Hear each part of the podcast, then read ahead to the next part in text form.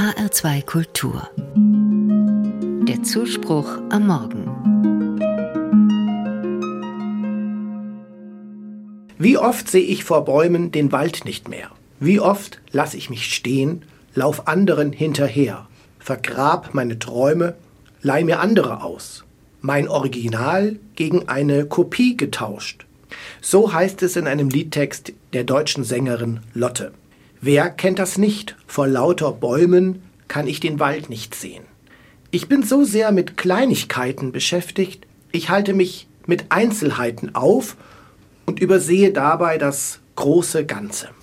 Die Redewendung vor lauter Bäumen den Wald nicht sehen ist vor allem durch den deutschen Dichter Christoph Martin Wieland im 18. Jahrhundert bekannt geworden. Wieland erwähnt dieses Bild immer wieder in seinen literarischen Werken. Etwas, das ich suche, kann ich nicht finden, obwohl es direkt vor mir liegt. Ja, das passiert mir auch oft. Ich setze mich mit Details auseinander, grüble über eigentlich Nebensächliches stundenlang. Wieso, weshalb, warum?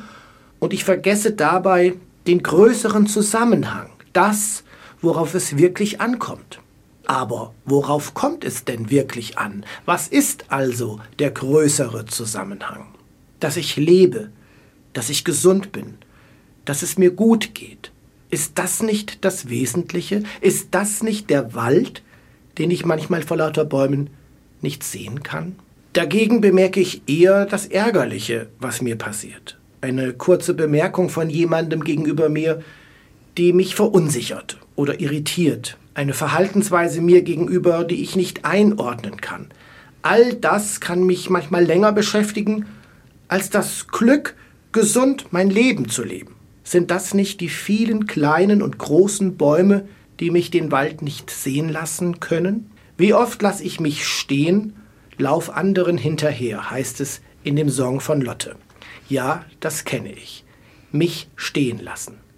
Aber das kommt auch deswegen vor, weil wir Menschen keine Maschinen sind.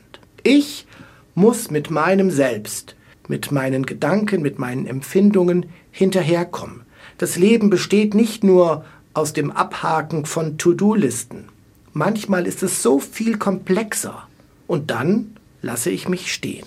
Über Jesus wird in der Bibel berichtet, dass er in einer vergleichbaren Situation seine Freunde aufforderte, kommt, wir gehen an einen einsamen Ort, wo wir allein sind und wo wir uns ein wenig ausruhen können nachdenken, sich dafür Zeit nehmen. Das ist ganz wichtig. Eine Art Auszeit. Eine Auszeit, um den Wald, also die größeren Zusammenhänge zu erfassen und um Dinge zu reflektieren und sie einzuordnen. Ich bin keine Maschine und ich kann nicht immerfort funktionieren und mich perfektionieren. Wer sich nie Zeit zum Nachdenken nimmt, trifft auch irgendwann keine klugen und abgewogenen Entscheidungen.